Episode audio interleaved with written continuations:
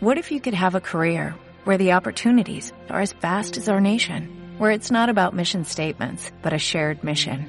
At U.S. Customs and Border Protection, we go beyond to protect more than borders, from ship to shore, air to ground, cities to local communities. CBP agents and officers are keeping people safe.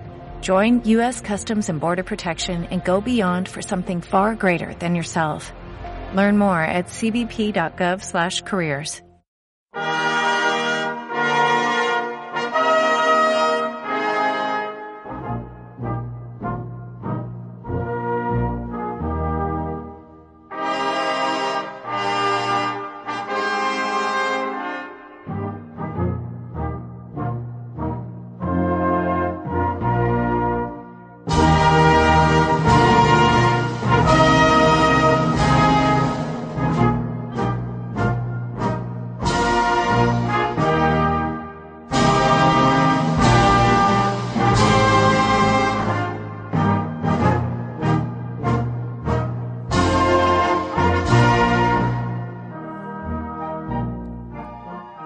Muy buenas a todos y gracias por escuchar un nuevo episodio del podcast Misal Romano.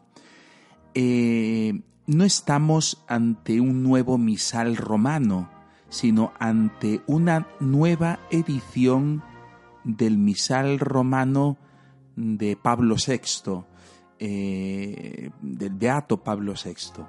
Es una nueva edición de este misal. El misal del Beato Pablo VI, sí, es revisión del misal de San Pío V. Eso sí que, sí que podríamos decir, es un nuevo misal, porque, pues porque fue muy reformado, ¿no? a petición del Concilio Vaticano II. Pero la edición que tengo yo aquí delante es la tercera edición de este misal que podemos llamar de Pablo VI es la tercera edición en lengua castellana. Bien, eh, estos datos que os voy a dar eh, en este episodio eh, los saco de la Constitución Apostólica Misale Romanum, con la cual se promulgó el misal romano reformado por mandato del Concilio Vaticano II y, es, promulgada por Pablo VI. ¿no? Bien, tenemos que hacer un poco de contexto histórico. Tenemos el misal romano de San Pío V, que fue promulgado en 1570 por decisión del Concilio de Trento, ¿no? El Concilio de Trento, una de las muchísimas cosas buenas que, que aportó a la Iglesia fue precisamente esto, el que hubiera un único misal, para toda la Iglesia católica. Y este misal lo promulga San Pío V en 1570. Y fijaros, este misal fue norma de la celebración de la Eucaristía nada más y nada menos que durante cuatro siglos, cuatro siglos, y llegó a todas las naciones del mundo gracias a los misioneros. Allí donde iban los misioneros, allí que se llevaban este misal romano promulgado por San Pío V, ¿no? Entre todos los bártulos, los pocos bártulos que llevarían los misioneros, ahí está el misal romano. Y gracias a este afán eh, evangelizador de los misioneros, se propagó, se propagó eh, la celebración eucarística eh, con este misal romano en casi todas las naciones del mundo. ¿no? Allí donde llegaban los misioneros, allí llegaban con el, con el misal, con el misal de la Iglesia Católica. Y este misal, dice Pablo VI, que fue fuente de espiritualidad.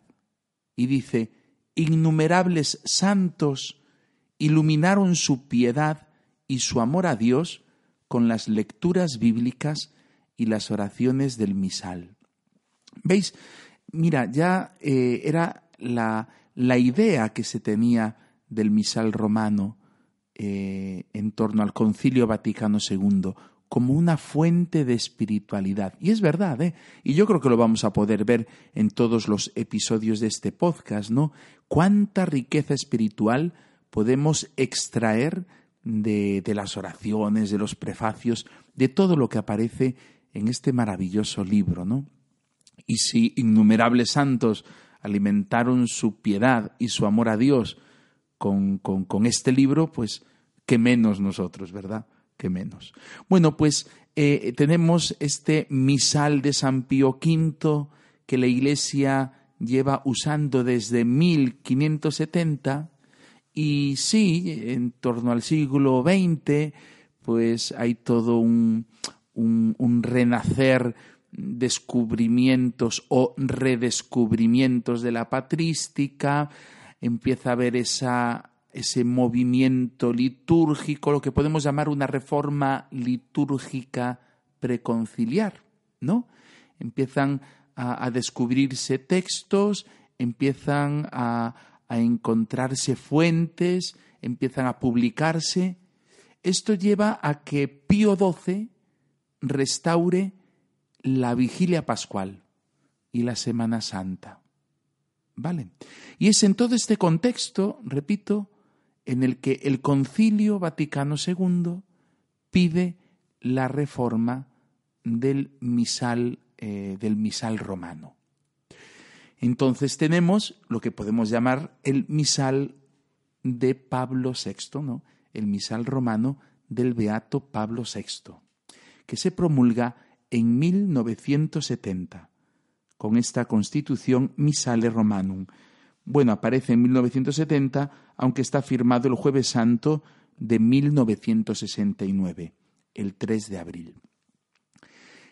El beato Pablo VI, en, eh, esta constitución apostólica, eh, expone los criterios del Concilio Vaticano II a la hora de eh, reformar el misal, el misal romano, ¿no?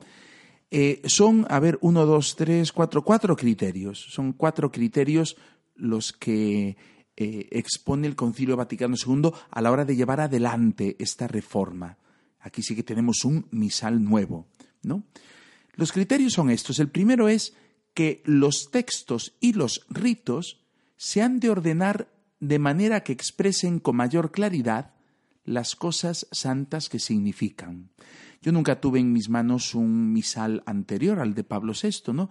Pero quizás debían estar puestas las cosas así como un poco desordenadas, a lo mejor a medida que iban surgiendo nuevas cosas pues las iban incorporando, no tengo ni idea, ¿no? Pero uno de los criterios del Concilio Vaticano II es este, que tanto los textos como los ritos tienen que estar ordenados, de manera que expresen con mayor claridad las cosas santas que significan. Aquí también eh, vemos otra cosa, ¿no? Que los textos y los ritos que aparecen en el misal o que han de aparecer en el misal eh, no son textos y ritos arbitrarios o caprichos de algunos, no, no, no, sino que expresan cosas santas, perdón, cosas santas, expresan lo que significan. Entonces, esto hay que expresarlo con mayor claridad. Esto es algo impresionante en la liturgia, ¿no? Que, que, que, se expresa lo que significan las cosas. Pues ese es el primer criterio, que se ordenen los textos y los ritos de manera que expresen con mayor claridad las cosas santas que significan. El segundo criterio era, era este, ¿no?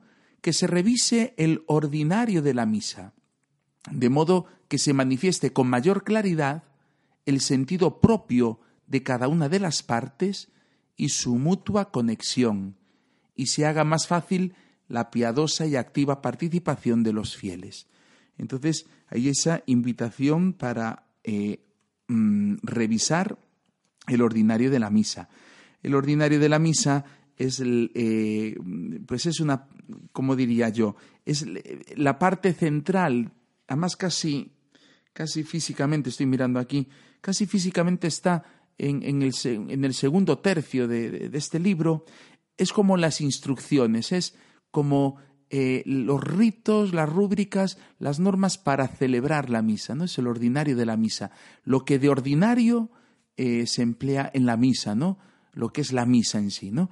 Entonces, se pide que se revise este ordinario, ¿no? eh, pues para lo mismo, para que se manifieste con mayor claridad el sentido propio de cada una de las partes y de su mutua conexión. Quizás antes, eh, como la misa era en latín y, la gente no, no, no, captaba la atención, pues se fueron acumulando cosas, novenas, rosarios, y entonces mm, como que parece que, que la misa pues se convertía en un montón de ritos piadosos, más los ritos litúrgicos. Bueno, pues con la revisión del ordinario de la misa se pretende eso, que se vean con claridad cada una de las partes y también su mutua conexión. ¿no? Liturgia de la palabra y liturgia eucarística están interconectadas y que esto pueda ayudar a la gente, a las personas que participan en la celebración de la Santa Misa, pues que su participación sea más piadosa y más eh, activa. El tercer criterio es este, que se abran con mayor amplitud los tesoros de la Biblia, a fin de que la mesa de la palabra de Dios se prepare con más abundancia para los fieles. ¿no? Es el tema de, la, de lo que conocemos nosotros ahora como liturgia de la palabra. ¿no? Pues eh, fruto de esto son todos los leccionarios, ¿no? los leccionarios que aparecieron en su momento y leccionarios que ahora también se están eh, renovando con, gracias a la, a, la, versión oficial de la Biblia eh, en español de la conferencia episcopal. ¿no? Pero ahí hay una mayor riqueza a la hora de variedad en la lectura de la, de la palabra de Dios. Y por cuarto criterio encontramos que se elabore el nuevo rito de la concelebración. Antes del Concilio Vaticano II había quedado en desuso la concelebración. Presidía un único sacerdote y no concelebraba ninguno con él, ¿no? sino que le asistían. Uno hacía la función de diácono, el otro de subdiácono. Por eso encontramos tantos altares en las iglesias, ¿no? Porque en cada altar solía celebrar la misa un sacerdote y a veces hasta había más de una misa a la vez, ¿no? En altares distintos. La concelebración sí que era algo normal en la iglesia primitiva. Lo que quiere el Concilio Vaticano II es elaborar un nuevo rito de la recuperar la concelebración la. Bien, estos son los criterios que, expone el Concilio Vaticano II. Pablo VI dice, nos guiamos por estos criterios para, eh, para esta reforma del misal romano. Junto a estos criterios también se abrazan las aportaciones de los progresos realizados por la ciencia litúrgica, en los últimos cuatro siglos. Fueron descubriendo pues prefacios nuevos, misas nuevas, formularios nuevos. Por ejemplo, en España tenemos el rito mm, hispano, hispánico, hispano-mozárabe, ¿no? Bueno, pues se fueron también redescubriendo oraciones y prefacios y ritos de la Iglesia oriental. Y todo eso, eh, todo eso valió para, que el, para, la reforma del nuevo misal romano, el misal de Pablo VI. Y entonces, gracias a todo esto, tenemos hoy el misal que tenemos. Nosotros en su tercera edición en, en lengua castellana, ¿no? Pero, pero estamos ante, ante sí, el que fue nuevo misal a partir del Concilio Vaticano II. Pensar que el misal anterior estuvo vigente durante cuatro siglos, ¿no?